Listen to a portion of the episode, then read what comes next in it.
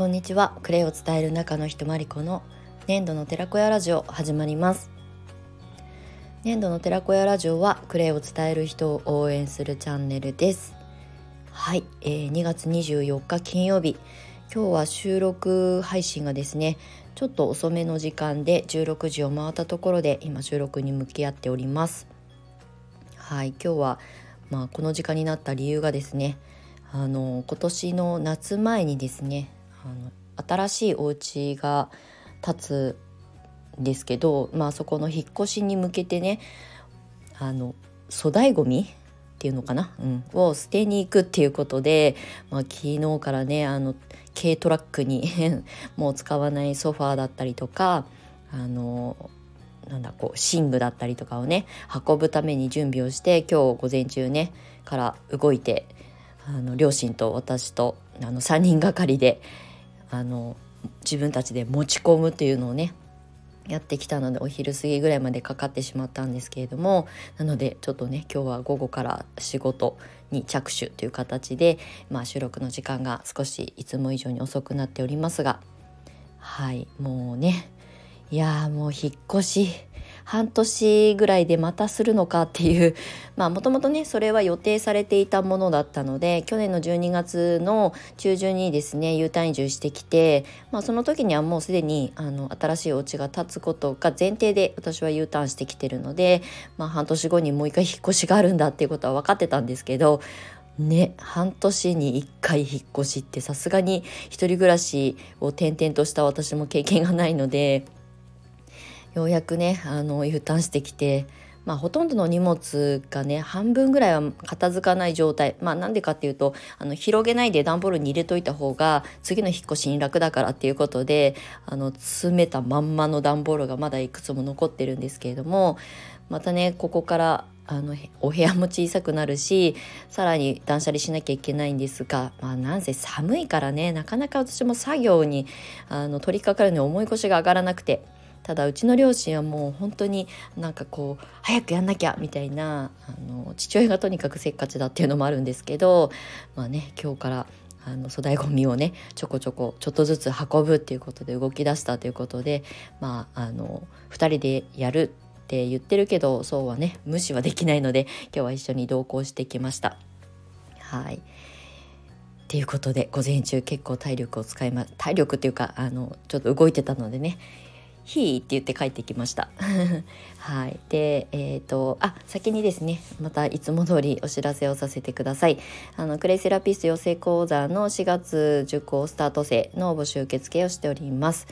まあ、昨日のね、配信の方でも、あの、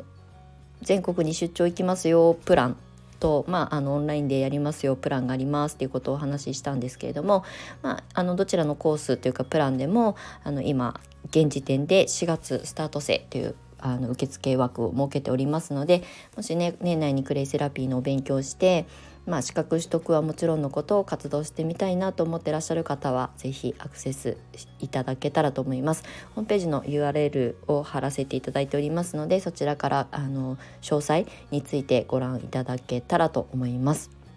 はい、で2つ目がですねあの昨日の配信でもまたお話ししてるんですけれども、えー、クレイを伝える人を応援するセッションということで、まあ、単発のセッションとあと継続型のセッションの受付をしております。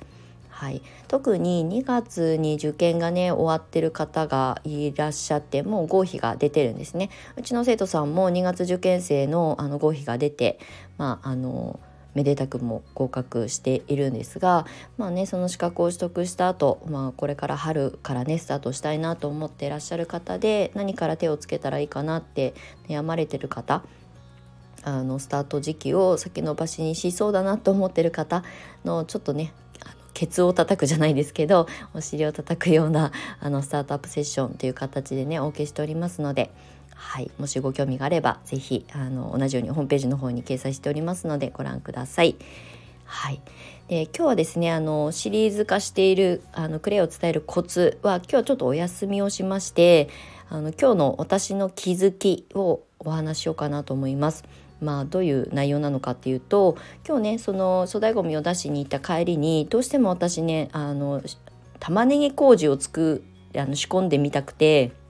無農薬のね玉ねぎを買いに行こうと思って自然食品店にあの立ち寄ろうと思って、まあ、同じ車に乗っていた母親に「ちょっと寄るけど一緒に行く?」って言ったらあの行ってみたいっていうので、まあ、初めてね一緒にお買い物に行ったんですよそのお店にはね。うん、でこれまで私はまああの10数年、まあ、20年近くね離れて暮らしていて特にクレセラピストになってからは食のことだったりとか添加物のことだったりとかっていうことをねあの両親があの取り入れてるものに対して、まあ、警笛を鳴らしたりとかね。であのお塩だったりとか、あのまあ、添加物がなるべく入ってないものを推奨するのにね遠隔であの、まあ、サポートというか あの買い与えて送りつけてたんですよね。でまあ一緒にねお買い物する、まあ、毎日ね一緒に暮らしてたわけじゃないので 毎日ね一緒にこう品物を選んでっていうことをやってこなかったんですけどなんかね今日初めてそのあの自然食品店に行って、まあ、初めて自然食品店に行ったんじゃないかな彼女は母親はね。であのまあ私がいつもねそのお店で買い物をしているっていうことは知っているしまあこれ一般的に皆さんあのよく言われることなんですけど、まあ、無農薬のものって高いんでしょうとかあの無添加のものって高いんでしょうってオーガニック食品って高いんでしょって結構言われがちですよね思いがちですよね。で実際そこに足を運んでみたら同じ笠間市内でも無農薬で栽培してるお野菜をね直接そこのお店に卸してる人たちがいるわけですよ。だからめちゃくちゃ安いんですよ実は。スーパーで買ってる野菜と変わらない？もうそれよりも安い場合もあるしでそれを初めてね自分の手で取ってみてなびっくりしたみたいでね。今日はキウイとあとなんだ？なんかこう見たことないフリルレタスみたいなちょっとレタス系だと思うんですけど葉物野菜を買ってなんかこうえこれ意外と安いのねっていう話をしながら買い物してたんですけどなんかね今までは私があれがいいこれがいいこれはダメとかっていう風にすごく理論的にね結構こう押し付けてた部分が結構多くてまあそうするとねあの鬱陶しく感じるとねあの入ってこないですよね。こう耳にあの蓋をしちゃうというかね私の話を聞いてくれなかったりとかするんですけどやっぱり一緒に買い物してなんかこの調味料いいよとか私がこの間買った買って帰った醤油はこれだよとかなんかこのおせんべい玄米のおせんべいでいいんじゃないとかおせんべい好きでよく食べてるからね市販のものであの安いものよりはこっちの方が食べ応えもあるしとかってこうあのレクチャーじゃないですけどねあの副音声みたいな感じで ずっとついて回って私も買い物もあったし一緒にカゴを持ってね歩いてたんですけど、まあ、ちっちゃいお店だからねあのぐるぐるしながらなんですけどそうするとねなんかすごく興味を持ってなんかこう目をキラキラさせて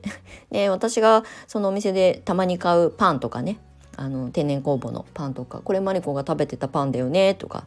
であそうだよっていう話をなんかこういうコミュニケーションって本当に大切だなってあのいつもねコミュニケーションが全てだって言ってる私が、まあ、一番身近な人間である親とねそういうコミュニケーションをちゃんと現場でしてこなかったなっていうのにちょっと私も反省しました。うん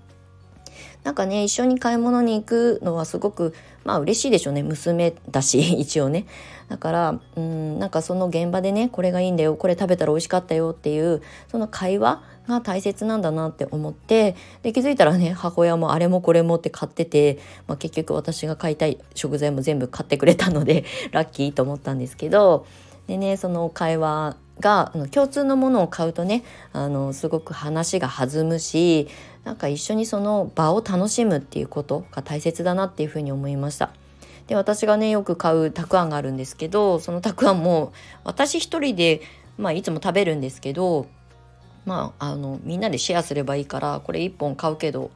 えー、でもどうせみんな食べるからって言って同じたくあんをね2本買ってるんですよ。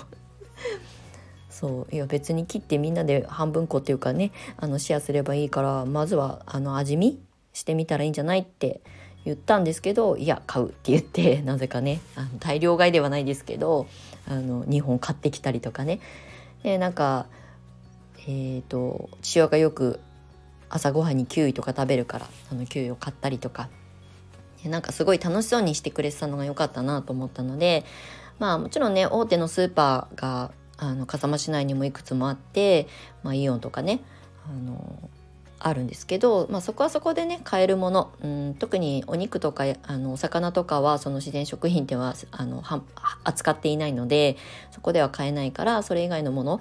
はあのそういうね大型スーパーで買えばいいけど野菜とかね調味料とか、うん、なんかちょっとあの小腹が空いた時につまむおやつみたいなものはそういうところで買おうねっていう話をしながら今日帰ってきました。うん、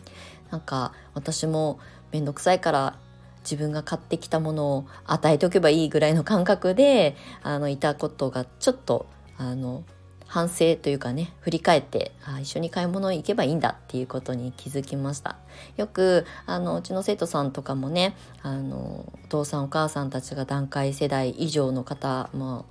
がねあのそこそこそこ多いのでやっぱりね自分たちはオーガニックだったり無添加だったりとか、まあ、自然由来のものだったりとかっていうものをあの、ね、優先的に採用してるけれども自分たちの両親がやっぱりテレビメディア世代テレビにこう洗脳されてるじゃないですけどそれがやっぱりあの全ての情報源だったりとかするのでなかなか伝わらないと。